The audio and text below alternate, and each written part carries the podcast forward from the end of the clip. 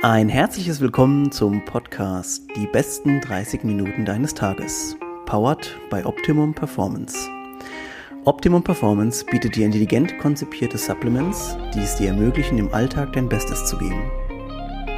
Und jetzt geht's los mit der neuen Folge. Viel Spaß!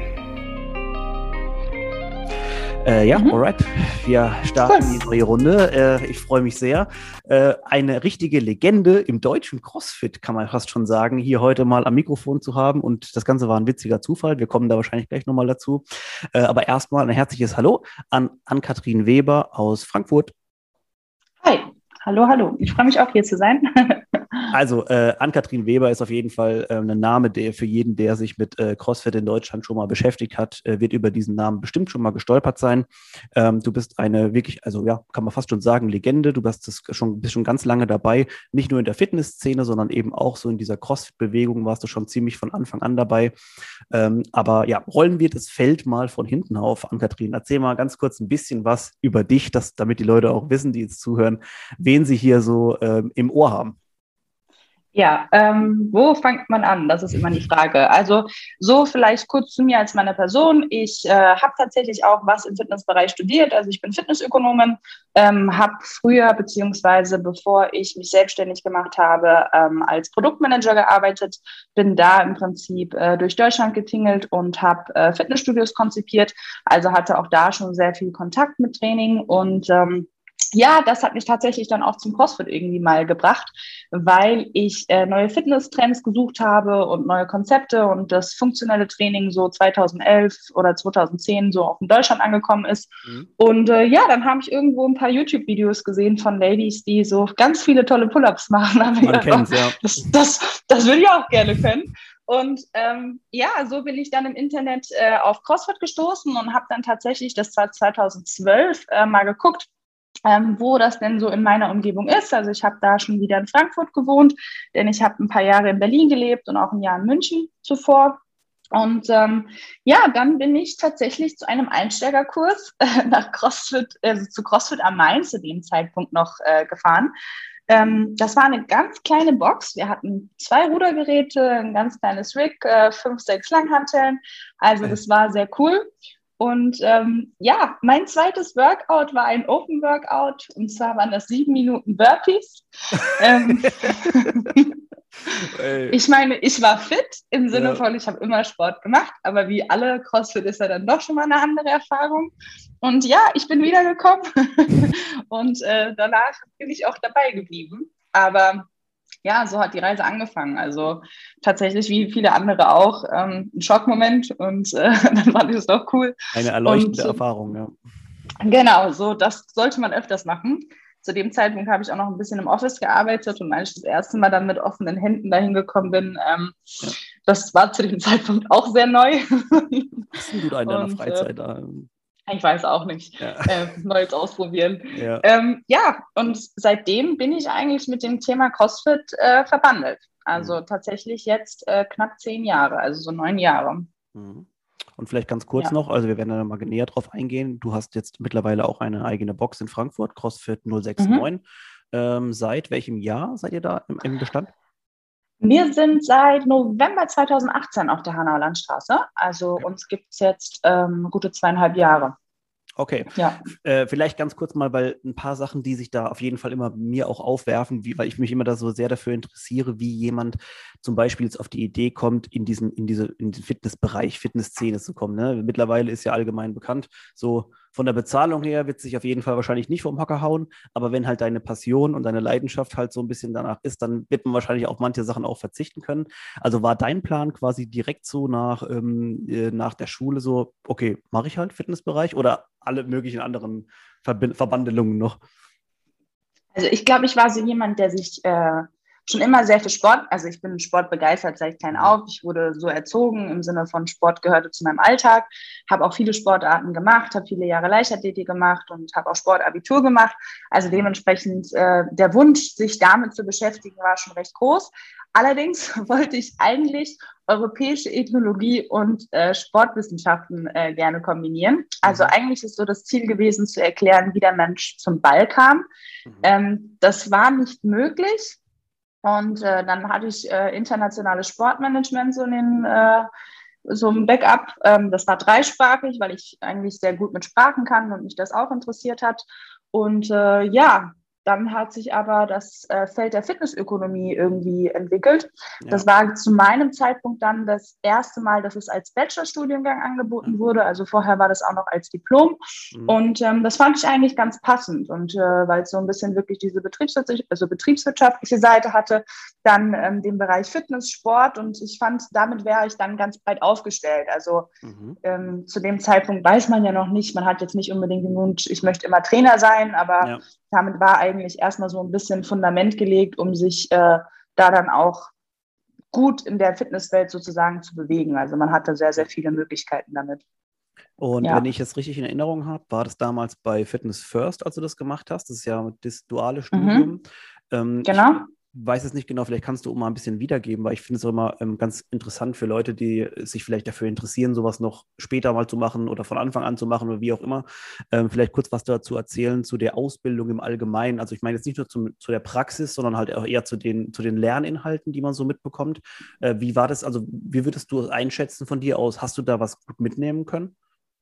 Total. Also ähm, meine Erfahrung ist eh auch aus meiner beruflichen Erfahrung in den letzten Jahren. Also ich habe auch viele, ich hatte viele Mitarbeiter, die ich fachlich geführt habe und habe diesen Prozess auch sehr oft miterlebt, Mitarbeiter einzustellen oder auch äh, da im Prinzip mitzuerleben, was studiert wurde, aus welchen Bereichen die Leute kommen. Und ähm, diese praktische Komponente kann ein keiner nehmen. Denn ja. das Thema, was eigentlich am wichtigsten ist, ist Berufserfahrung. Und mhm. äh, das ist halt durch so ein BA, also durch ein duales Studium halt wesentlich besser aufgebaut. Und ähm, Studieninhalte sind halt weitgreifend von Menschen auch aus dem Berufsleben wiedergegeben. Das heißt, Dozenten, die an privaten Hochschulen arbeiten, sind meist selber noch aktiv. Und äh, das hilft halt auch, weil sie wissen, wie sozusagen auch der Ablauf in Unternehmen aussieht. Ja, ja also ähm, gerade so, wenn ich überlege, 60 Prozent waren Betriebswirtschaft, klar, so Steuerrecht da hörst du zu, versuchst alles aufzunehmen, was du brauchst und denkst dir dann, gut, zum Glück gibt Steuerberater. Ja. Aber ähm, zum Beispiel für mich Schlüsselmomente, BWL, ich war früher nie ein Fan von Mathematik, äh, seitdem ich aber zum Beispiel dort Mathe in Verbindung setzen konnte mit etwas. Also ja. wirklich tatsächlich Berechnungen, wie viel Umsätze brauche ich, um was zu erreichen, ähm, hat es bei mir dann auch irgendwann mal Klick gemacht und ich fand das total interessant und mittlerweile bin ich total ich sag mal, Zahlen Fan davon, ja. Zahlen irgendwo in Verbindung zu setzen. Ne? Also ja. ich glaube, dass ähm, gerade dieser wirtschaftliche Teil, ähm, dadurch, dass er tatsächlich auf Fitness ausgerichtet ist, ähm, auch viel mehr Freude bringt als nur stupide jetzt ein BWL-Studium. Also, Würdest du vielleicht ja. sogar, wenn wir einen Schritt zurückgehen, sagen, dass ähm, vielleicht das die Komponente ist, die uns so ein bisschen in der, in der schulischen Mathematik fehlt, dass die Leute die, oder die Kids die Praxisverbindung so ein bisschen, dass das ein bisschen fehlt? Ja, also aus meiner Erfahrung, auch aus dem, was ich sonst bei anderen miterlebt habe, denke ich schon, dass generell bei vielen Lehrern das Problem ist, dass äh, Lehrmaterialien nicht belebt werden vielleicht nur runtergerattert werden oder im Prinzip umgesetzt versucht zu werden. Und dass halt der Bezug fehlt. Warum ich, warum brauche ich ein Integral? Warum soll ich das so berechnen? Ähm, wie stelle ich dann Zahlen anders dar? Und ja. äh, das ist schon, denke ich, ein großer Faktor, warum das in der Schulzeit vielleicht einem auch nicht so interessant erscheint. Okay, okay. Ähm, also jetzt natürlich, dass das äh, so eine, ein Grundfundament ist, äh, um vor allem auch später in der Fitnessszene so ein bisschen Fuß zu fassen, ist natürlich auch klar. Ähm, du hast ja dann mit Sicherheit eine Zeit lang auch in, äh, noch in dem Job auch gearbeitet. Ähm, für mich wäre es jetzt interessant, also ganz so aus äh, so Business-Unternehmersicht so ein bisschen, wann hat sich bei dir angefangen, das Rad so ein bisschen zu drehen in Richtung, ich muss selber was machen? Hm, sehr früh. ich glaube, ich war schon immer jemand, der, also Menschen, die mich kennen, wissen, ich ähm, arbeite gerne, ich arbeite viel, ich habe immer was gemacht. Ähm, aber für mich ist ganz wichtig, dass ich sehe, warum ich etwas tue und dass dabei was rumkommt. Und ähm, für mich war dann irgendwann schnell der Punkt erreicht, wo ich zum einen gemerkt habe, mein Wunsch ist es nicht, ähm, sage ich mal, 80 Prozent meiner Arbeit hinter einem Laptop zu verbringen oder generell ferngesteuert versuchen, manche Dinge ins Leben zu rufen oder zu kontrollieren. Und zum anderen auch, ähm, das Thema, dass andere für mein Glück mitverantwortlich sind. Ne? Also ähm, gerade wenn man Mitarbeiter hat oder auch ein großes Team, was vielleicht nicht jeden Tag mit einem zusammenarbeitet, ist es ja manchmal schwer, ähm, dass die Leute vielleicht mit der gleichen Arbeitshaltung oder Intensität äh, ihre Arbeit vollziehen.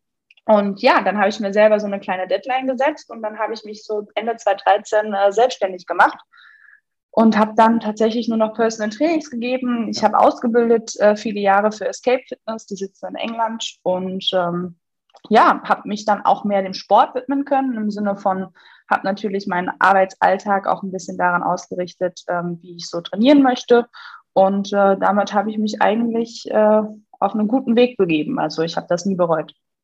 Also jetzt, wie, wenn man es gerade mal gerade, das, das, überschneidet sich so schön äh, von der Zeit, als du dich selbstständig gemacht hast, würde ich fast behaupten, jetzt von, von, äh, von, der, von der Außenwelt betrachtet, dass es auch die, der Peak war, an dem, wie du sportlich, also dich entwickelt hast oder vielleicht einfach in, in der Zeit äh, wirklich sportlich auch drauf warst, weil wir hatten es ja vorhin schon mal im Vorgespräch ganz kurz, in der Zeit war dann auch so der Beginn von vielen neuen Wettkämpfen, die sich so ergeben haben im, im, im europäischen, deutschen Raum. Und ähm, ja, da warst du schon richtig gut. Also ich, ich, kann mich noch erinnern damals, als ich so 2014, äh, 2015 mit CrossFit einfach zum ersten Mal in Berührung kam, da hat man fast auf jedem Leaderboard deinen Namen gesehen. Das war wirklich krass. Mhm. Also da warst du wirklich gut im Saft, muss man fast schon sagen, ne? Ja, also ich habe dann, ich habe Freude daran gefunden. Es ist so eine Sache, ne? man fängt etwas an, dann merkt man, es ist eigentlich recht gut da drin. Dann hat sich natürlich auch dieses Bild Wettkampfsport, CrossFit irgendwo weiterentwickelt oder besser gesagt angefangen im europäischen Raum äh, zu entwickeln. Ja. Und dann hat man da halt mitgemacht und es ist dann eigentlich immer besser geworden. Und ich würde sagen, so zwischen 2013 und 2017 habe ich schon äh, alles europäisch mitgemacht, was man so mitmachen kann. Ja, also wie gesagt, das war, äh, also äh, ja, wie gesagt, für jemanden, der da angefangen hat, das zu lesen, da war, da war immer, äh, da war immer was, was los. Bei den Open hast du ja auch oft wahrscheinlich schon mitgemacht. Ähm, und ich mhm. weiß gar nicht, was war da deine beste Platzierung? Ähm, ich habe die Regionals einmal individuell und einmal im Team gemacht. Ähm, cool. also ich war 2014 alleine bei den Regionals mhm. und 2017 waren wir im Team ähm, mit FFM bei den Regionals und ich weiß gar nicht mehr, ich glaube, ich war Platz 38 oder sowas äh, bei den Regionals 2014. Müsste mal nachgucken, kann man ja alles noch im Internet sehen. Ja. Und ähm, 2017 weiß ich, weiß ich gerade nicht mehr. Da waren wir sogar, glaube ich, Top 20 am Ende ähm, bei den Teams, ähm, was auch echt gut war. Also man muss immer dazu sagen, wer sich auch früher ein bisschen mit ähm, CrossFit beschäftigt hat, ähm, die Zonen, in denen man sozusagen eingeordnet war aufgrund ähm, des Standorts, also Stimmt, ja. wo man gewohnt hat, ähm, waren früher noch ein bisschen anders. Das hat mhm. sich über die Jahre ein paar Mal verändert und Europa war eigentlich mit Kalifornien immer das härteste Pflaster. Also ja. von denen, was ähm, an Ergebnissen, Scores und ähm, sonstigen geleistet wurde, war Europa äh, schon wirklich mit das härteste Pflaster. Also Gut, deswegen, da waren viele immer Isländer, ne? Dann haben wir auch am Start. Hm, zum einen, aber wir hatten natürlich auch einen Riesen, also Europa war schon sehr, sehr groß von der Region. Also wenn mhm. man sich manche ähm, Sachen angeguckt hat, die jetzt in Amerika, wo wirklich äh, so der Süden, wo wenig Leute sind, ähm, hatten wir an, alleine anhand der Anzahl der vielen Länder, die zu Europa gegolten ja. haben, schon echt viele Menschen. Okay. Also deswegen, das war schon nochmal ein bisschen was anderes. Wo, ähm, wo war das dann 2014? Das war ja dann, du hast dann. In Kopenhagen. Ah ja, genau. Ich hätte ich hätte gesagt, entweder ja. London oder Kopenhagen, weil das waren ja immer so dieses, ja. Das waren so die Zielorte, die oft mal die Destinations, wo es war. Ähm, und ja. ich meine, vielleicht kannst du uns mal ganz kurz, hier sind ja viele Crossfitter auch dabei, äh, bevor wir jetzt auch komplett abschweifen in die alte Zeit, aber vielleicht kannst du mal ganz kurz sagen, ich meine, jetzt haben wir gerade am letzten Wochenende, ähm, waren die ersten Semifinals von äh, diesem Jahr in, in zwei verschiedenen Wettkämpfen, die auch übertragen worden sind. Und wenn man sich natürlich ein bisschen anschaut, wie viele Leute mittlerweile da bei so einem Semifinal schon am Start sind, das ist wahrscheinlich kein Vergleich zu äh, 2014, schätze ich mal. Mhm. Also man muss sagen, dass zwei, also die ähm, Arena in Kopenhagen war super cool. Mhm. Weil dadurch, dass die ganzen Skandinavier eigentlich auch schon ein bisschen länger mit CrossFit äh, verbunden waren, war da eigentlich was los. Also da war mhm. schon äh, einiges los. Aber natürlich muss man dazu sagen, dass wenn man sich alleine schon den Vergleich für mich persönlich 2017 Regionals, 2014 Regionals, das, was im Backup alles gemacht wird, also ja. von Athleten-Area, von Massageteams im Sinne Physio-Teams, ähm, das Ganze drumherum, Essen, Verpflegung, ähm, der Sport hat sich im Bereich Wettkampf definitiv weiterentwickelt und ja. ähm, hat dieses Feld einfach auch gut genutzt, um da ähm, den Leuten auch eine gute, ich sag mal, Plattform zu bieten. Ähm, aber ja, es ist natürlich, es waren ganz andere Leute auch drauf. Ne? Also heutzutage bei den Semifinals ist jemand, der einfach Sportler ist. Also in meinen Augen ähm, ist einfach das Feld mittlerweile so, dass wenn du nicht 24 Stunden Sportler bist, dein Beruf Athlet ist in diesem Fall, brauchst du es nicht mal zu machen. Also ja. das ist auch sowas, ja. da stehe ich dahinter. Ähm, ich finde es überhaupt nicht gut, dieses Thema, ja, ich bin Athlet äh, im Sinne von, ich mache einmal im Jahr einen Wettkampf, wo ich mich wegschieße. Ähm, ich finde einfach, da muss verhältnismäßig auch ein bisschen differenzierter werden oder da hat sich äh, in meinen Augen noch nicht genug getan. Wettkampfathleten sind diejenigen, die jetzt sozusagen Semifinals füllen. Und früher würde ich sagen, dass auch jemand, der vielleicht noch berufstätig war, auch mal eine Chance hatte, ähm, sein Trainingspensum da anzupassen und mitzuhalten. Heutzutage finde ich, ist es nicht mehr möglich. Ja, also ich glaube, ja, also ich, ich bin mir sicher, dass äh, in den ersten Jahren, 2013, 2, oder 2012, 2013, 2014 auch noch ein paar Leute die Chance hatten, mal an so einem äh, Regional teilzunehmen, die vielleicht so durch Zufall fast mehr oder weniger. Also ja, Zufall, klar. ja, vielleicht war das einfach eine schönes, schöne Auswahl von Workouts, dass ich halt gerade gut konnte und vielleicht bin ich da einfach reingerutscht. Und ich glaube, auch für die Leute war es einfach eine schöne Erfahrung und wie gesagt, gar nicht mehr zu vergleichen mit, äh, mit der Situation jetzt, weil wenn man sich anschaut, was für Leute da unterwegs sind, das sind alles Profisportler, die das eigentlich im Prinzip ähm, nur noch diese Sportart machen. Oder eben oftmals dann, ne, du hast eine Box und so weiter, wo es natürlich die, die Möglichkeit zum Training immer gegeben ist. Und ähm, dass du jetzt einen 9-to-5-Job hast, da werden sich ganz wenige davon äh, in dem Bereich bewegen. Aber auch hier würde ich gerne einwerfen, dass ja. auch wenn das jemand ist, der eine Box hat, es nur dann möglich ist, wenn es kein großes Konstrukt ist. Und ja. nicht, weil das schlecht ist, sondern weil einfach das Arbeitspensum sonst zu groß ist. Also ich habe die Erfahrung selber gemacht und irgendwann kommt man einfach an den Punkt, wo auch Arbeit belastend ist für den ja. Kopf. Und ja. äh, dementsprechend, das kannst du dir als Sportler in dem Moment nicht erlauben. Und deswegen ist schon eine Differenzierung, wie groß ist dein Team, was sind deine Aufgaben vielleicht vor Ort, wenn du eine Box besitzt. Aber ähm, es ist schon schwerer. Also sagen wir mal, das ist dann auf jeden Fall schon eine Doppelbelastung. Ich habe jetzt einen kurzen Gedanken gerade, weil ich in letzter Zeit schon öfter mal auch mit Leuten äh, im Kontakt war, die, ich glaube, denen es sehr schwer fällt, diesen Split hinzubekommen zwischen, ey, ähm, was mache ich jetzt genau? Also werde ich jetzt, versuche ich das jetzt hundertprozentig als Sportler, um hier durchzustarten, aber ich habe vielleicht eine Box oder was Box-ähnliches oder wie auch immer. Also ich finde das auch sau schwierig, aber vielleicht kannst du aus deiner Erfahrung ein bisschen was dazu sagen was soll ich denn jetzt machen, wenn ich eigentlich Sportler sein will, aber ja auch noch mein äh, Brot und Wasser verdienen muss? Ich glaube, es ist ganz wichtig zu, also für sich selber oder für die Person, wie alt ist man, was hat man für eine Erfahrung, ähm, was hat man für einen Background. Ne? Also ich bin zum Beispiel immer jemand gewesen, der auch Leuten, die mich gefragt haben, äh, so von wegen so, hey, ich würde auch gerne Athlet werden, habe ich erstmal immer gefragt, ob sie in ihrem Leben schon mal Sportler waren. Also mhm. alleine die Erfahrung in der, in der Jugend zu machen, sechs Tage die Woche im Training zu sein, was heißt, auf Dinge zu verzichten, ähm, ob überhaupt dieser Wille schon da ist. Weil ich kann selber sagen, ich habe in meiner Jugend nur Sport gemacht oder mhm. generell war einfach nach der Schule Sporttasche, also Sporttasche schnappen und auf ins Training. Und ja. äh, so gesehen, das war es dann auch vom Tag so ungefähr. Und ähm, ich glaube, das ist sehr, sehr wichtig, dass man das in seinem Leben mal gemacht hat. Zum einen für den Körper, zum anderen aber auch für den Kopf. Ja. Und ähm, wir sind in Deutschland nicht nur beim CrossFit, sondern in meinen Augen leider auch in anderen Bereichen keine Nation, die Sport unterstützt. Das heißt, man muss sich auch fragen, ob CrossFit dann wirklich auch die Plattform bietet, die einem erlaubt, genügend Geld zu verdienen ob es dann am Ende nur funktioniert, indem man Sponsorships hat, sich auf Instagram gut positioniert und andere Themen irgendwo voranbringt. Ähm, ja, ich glaube, man muss mit sich selber schon hart ins Gericht gehen und ähm, man muss sich überlegen, was man die Chance geben möchte. Ne? Aber Business ist Business in meinen Augen und Business braucht genau 100% Aufmerksamkeit wie äh, Sportler werden. Und ähm, ich glaube, das eine beißt irgendwann das andere. Also ich ja. würde niemals den Tipp geben, zu sagen, werd nicht Sportler, wenn das die Passion ist, wer weiß. Ja, ja, ja. Ähm, ich weiß nur, du kannst nicht ein Jahr lang konstant beides zu 100 Prozent machen. Oder du hast einen Laden und äh, musst ihn halt zu 50 Prozent von jemand anderen führen lassen. Die Frage ist, ob dich das dann glücklich macht. Äh, mhm. Ja, das ist immer sehr schwer. Aber generell, je nach Ausgangslage, würde ich eher fürs Business gehen als für den Sport.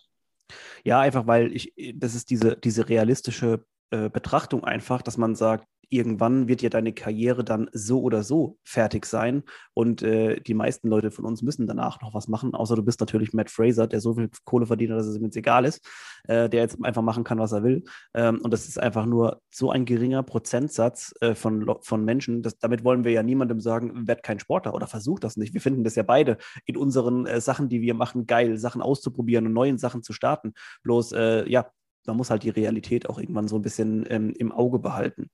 Apropos Realität, äh, die Realität holt uns ja langsam so ein bisschen ein und wir dürfen wieder ein bisschen was auch in unseren äh, Sportstätten jetzt langsam starten. Äh, fällt dir jetzt auch so ein großer Stein vom Herzen wie, wie für jenigen wie ich, der wieder zurück in die Box darf als Mitglied? Also ich freue mich natürlich total, dass äh, so langsam wieder wirklich Normalität äh, eintritt. Äh, wir in Frankfurt hatten die Situation, dass wir zwischenzeitlich schon mal so knapp sechs Wochen geöffnet waren, mhm. mussten äh, jetzt nochmal vier Wochen schließen und sind jetzt tatsächlich seit äh, letzter Woche äh, wieder geöffnet. Ähm, Wenn es so weiterläuft, dann auch nächste Woche ohne Einschränkungen. Also da, dass die Menschen auch ähm, wieder mehr in der Gruppe vermehrt ihrem regulären Training nachgehen können. Und ähm, die Stimmung jetzt ist besser. Es ist einfach auch wieder ein bisschen Gefühl von Normalität und das macht mich sehr glücklich. Ähm, aber klar, ich muss auch sagen, aus betriebswirtschaftlicher Sicht ist es natürlich auch schwer gewesen, sich zu überlegen, hey, jetzt kann ich aufmachen, aber ich bin doch sehr limitiert. Lohnt sich das überhaupt? Ne? Also ja. das ist eine Perspektive, die sehen viele nicht, weil es ist natürlich genauso wie in der Gastronomie. Du hast Personal, du hast Wareneinsatz und äh, du weißt ja gar nicht, wie viele Leute kommen heute zum Essen oder geht überhaupt draußen jemand ja, essen. Ne? Stimmt, ja. Und ähm, das erlebt man überall auch beim Sport. Ähm, für viele ist es natürlich auch jetzt so, die wollen erstmal gucken oder jetzt im ersten äh, Wiedereröffnung, bleibt es jetzt alles überhaupt so? Da warte ich lieber nochmal zwei, drei Wochen. Und ja. ähm, ich bin happy, es läuft an. Ich denke auch, dass sich das jetzt alles ein bisschen stabilisiert. Und äh, ich glaube, so nach ein, zwei Monaten kann man schon gut sehen, ob das dann auch wieder so ist, wie es war. Ja, also ich, ähm, ich, ich muss wirklich sagen, man hat ja zum Glück gar nicht so viel mitbekommen, dass jetzt wirklich Leute gesagt haben, hey, es geht nicht mehr, ich muss meine Tore zumachen, weil ich einfach, äh, weil es einfach so nicht mehr funktioniert. Es gab ja mit Sicherheit auch ja, leider genug äh, persönliche oder auch Schicksale, die das so machen mussten. Aber also ich kann mir nur vorstellen, als jemand, der so extrem abhängig davon ist, von Publikumsverkehr, ob wir jetzt im, im, Fitnessstudio sind, ob wir in der Gastro sind oder wo auch immer, ähm, also ich, ich will mir gar nicht vorstellen, wie oft euch der Arsch auf Grundeis gegangen sein muss in der Zeit. Ja, also ich wurde diese Frage oder mir wurde das Gespräch, hatte ich letzte Woche mit jemandem, mhm. der auch gesagt hat, das wäre für ihn gar nicht vorstellbar in solch eine Rolle als äh, Unternehmer.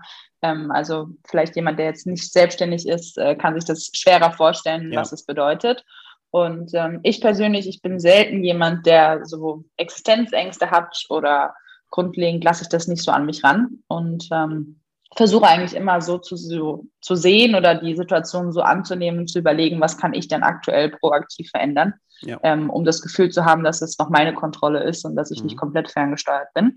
Aber ja, man lernt nie aus. Ne? Es ist auf jeden Fall äh, eine spannende Zeit gewesen. Ich, das ist natürlich sehr milde noch ausgedrückt wahrscheinlich, aber ja. Äh, ja, ich finde auch immer, ich bin ja auch so ein, so ein ähm, absoluter ähm, positiver Mensch und sage dann immer, äh, ich ziehe dann irgendwie auch sogar oder versuche immer das Positive noch rauszuziehen. Ne? Also wenn ich jetzt selber irgendwo einen riesen Fehler gemacht habe, egal in welchem Bereich, dann denke ich mir trotzdem jedes Mal, okay, du Idiot, beim nächsten Mal machst du das halt nicht mehr. Und äh, ich glaube, auch so kann man natürlich ein gewisses äh, Learning dann rausziehen und sagen, vielleicht hat sich sogar irgendeine Struktur in meinem Unternehmen dadurch verändert, verbessert, wie auch immer. Äh, vielleicht kommen neue ähm, Leute dazu, vielleicht gehen alte Leute, die ähm, noch da waren und vielleicht sagt man einfach, jetzt müssen wir so die Aufbruchsstimmung einfach nochmal ein bisschen neu einläuten. Also äh, ich, ja, ich freue mich auf jeden Fall sehr, dass ihr alle, die man so kennt, das geschafft haben. Also das ist, da ist mir ja wirklich, ähm, ja, ich finde es ganz, ganz furchtbar, dass Leute ähm, da jetzt die Existenzen teilweise darunter zerbrochen sind. Ich finde das wirklich sehr, sehr schade. Ähm, und ja, wir wollen jetzt natürlich nicht zu politisch werden. Ne? Äh, im, ja. Wir wollen ja einen ganz lockeren Talk weiter behalten. Apropos Politik, ähm, wir wollen ja natürlich nicht großartig politisch sein und gegen Social Media Plattformen jetzt hier abhaten, ja. Aber ich habe es ja eigentlich schon mal gesagt, wie, also du kamst ja zum Glück äh, dann doch nochmal bei mir auf den Schirm, weil ich deine persönliche äh, Social Media Story quasi mir angucken durfte. Erzähl uns mal ganz kurz, was ist denn da passiert? Ja, gute Frage. also, ja, ich habe ganz entspannt mein Instagram benutzt und dann wurde ich nach einem Zwei-Faktor-Code gefragt und dann schwupp war der Account erstmal kurz weg. Und ich betreue auch den Social Media Account äh, von CrossFit 069. Ja. Da ist nichts passiert. Ähm, ich habe dann fünf Minuten später eine E-Mail gekriegt von einem angeblichen Media Help, der meinte, hey, so auf Englisch, äh, es passiert öfters und ich müsste ja gar nicht viel Geld bezahlen, um das Ganze wieder herzustellen. Oh. Dann habe ich alles gemeldet, habe mich bei Facebook verifiziert, habe erstmal gecheckt, ob da irgendwas gehackt ist, naja, am Ende bin ich tatsächlich mit Facebook immer noch im Austausch. Also ich musste super viele Fragen beantworten. Ich habe äh, Bekannte in der Marketingagentur gefragt, was ich denn noch machen kann. Mhm. Die meinten, ich soll jeden Tag dem Facebook weiterschreiben. Am Ende habe ich mich über den Business-Account unserer Firma eingeloggt und habe auch da versucht, einen Support zu erreichen. Ja. Aber man muss dazu sagen, also hm, es ähm, war dann so, ich sag mal, ich finde das Leben ohne Instagram gar nicht so schlimm. Also ja, ich bin ja. auch nicht ein Fan davon, 24 Stunden am Handy zu hängen. Ja. Allerdings ist es in meiner Welt einfach unabdingbar. Also egal wo, ob auf der FIBO, ob auf anderen Events, bei mir fragt niemand nach einer Visitenkarte, sondern what's your Instagram? Ja, und Äh, dementsprechend, ich bin auch nicht der Fan davon, jedem meine Handynummer zu geben mhm. und äh, sondern die Kommunikation läuft halt heutzutage einfach mit darüber. Ja. Und ähm, ja, dann habe ich mir gedacht, gut, dann setzen wir uns jetzt mal hin und fangen von vorne an. Also es war auch total cool, dass so viele das nochmal gerepostet haben. Oder ich habe auch viele Nachrichten gekriegt, so von wegen so, ja, äh, kriegst du es nicht doch vielleicht wieder. Aber ähm, ja, nach so vier Wochen, also Facebook hat drei Monate Zeit, falls es nochmal jemand anderem passiert. ähm, wenn ihr es in drei Monaten nicht habt, dann ist es weg. Ähm, aber so gesehen, schauen wir mal. Es ist unglaublich. Vor allem, also was ich so, was ich so fantastisch, also nicht fantastisch, aber so, so fragwürdig finde, ist, du selber hast ja eine, du hattest schon eine Zwei-Faktor-Authentifizierung, Authentifizierung. Mhm. Und du Korrekt. hast, und da denkt man ja eigentlich, da kann ja eigentlich gar nichts passieren. Das ist richtig, deswegen gibt man die dann auch total ohne Bedenken ein und denkt sich, okay, sollte das ist, so der, das ist so der Moment, wo man dann als E-Mail bekommt, sie, sie, wurden gerade in Moskau, Russland angemeldet und dann ist dann so, Scheiße. Ja. Ey, also es, ähm, es ist wirklich äh, krass. Also ich, ich ähm, habe in letzter Zeit leider äh, so viel davon erfahren, auch gerade letztens mit einem Fotografen noch drüber gesprochen, der auch gesagt hat, ey, bei mir ist einfach alles weg. So, ähm, und ich habe es, der hat es auch wiederbekommen, aber das war auch so ein harter Kampf und ähm, äh, aber auch wie perfide eigentlich, dass man so abhängig von seinen, von seinen Accounts da geworden ist. Ähm, aber du, wie du schon richtig erkannt hast, es geht einfach nicht mehr ohne. Und ähm, ja, hast du einen Tipp für uns? Wie können wir uns besser schützen, Ann-Kathrin? Also ich habe mir tatsächlich auch nochmal gefragt, was krass ist, ich habe sogar einen Virusscanner auf dem Handy. Also Aha. weil ich halt ähm, auch unser Firmensystem im Sinne von Mindbody nutze, ich habe das drauf, ich habe drei E-Mail-Adressen drauf. Und gerade weil so viel Traffic mit Daten ist, habe ich mich ähm, mal beraten lassen und hatte tatsächlich mir schon so einen Virenscanner. Also ich kann eine E-Mail-Adresse bei mir eingeben und sehe, wie sicher sie ist zum Beispiel. Ja, okay. mhm. ähm, aber ich wüsste jetzt nicht, wie ich mich noch mehr schützen kann, weil es werden irgendwelche Bugs gesetzt. Es kann sein, dass eine Person die auf einmal folgt und die wird gehackt und dementsprechend äh, ja, ja. wird im Nachgang an weitere Konten gegangen. Also heutzutage, ähm, ja, am besten hab, ja. Hacker als Bekannten. ich habe auch letztens so was Krasses irgendwie noch gesehen. Da ist wirklich von jemandem quasi also Nachrichten von der Person sind quasi verschickt worden im Namen der auch der Person und also beide Leute hatten quasi der Hacker und die eigentliche Person hatten da noch Zugriff drauf und wie verrückt ist es bitte, wenn du siehst, auf einmal schreibt dir jemand zurück, so hä was? Und also ich finde das also ich finde das wirklich sehr beängstigend, muss ich teilweise echt sagen, äh, was da im ganzen im ganzen Netz hier abgeht. Ähm, ja, also man unterschätzt das. Also auch Daten generell sollte man immer ein bisschen vorsichtig sein. Ja, also vielleicht äh, als, als kurzer Punkt für uns alle, äh, ja, guckt, dass wir auf jeden Fall also eine Zwei-Faktor-Authentifizierung habt, auch wenn das natürlich manchmal schon ins Klo gegangen ist, der Griff. Äh, aber ja, guckt, dass ihr das auf jeden Fall sicher habt, vor allem wenn ihr irgendwelche Business-Accounts noch verbunden habt, ähm, gerade auf Facebook und so weiter, was man ja gerne mal liegen lässt mit Facebook-Profil. Da sind schon viele Sachen noch, ähm, die da so hinten dran hängen. Alright, also ich, äh, ja, wir, wir, passt irgendwie jetzt gerade so gut. Wir sind irgendwie mit allem zu Ende, obwohl wir wahrscheinlich noch über tausend andere Sachen reden könnten. Äh, aber Ann-Kathrin, ich glaube, wir schließen äh, für heute dieses Kapitel. Äh, ich bedanke mich schon mal für deine Zeit. Das war wirklich ein sehr, sehr angenehmes Gespräch. Also sehr, sehr locker easy. Äh, ich bedanke euch, äh, mich auch bei allen fürs Zuhören. wir sehen uns schon in der nächsten Woche mit der neuen Folge. Und wir beide verabschieden uns. Tschüssi. Ciao, vielen Dank.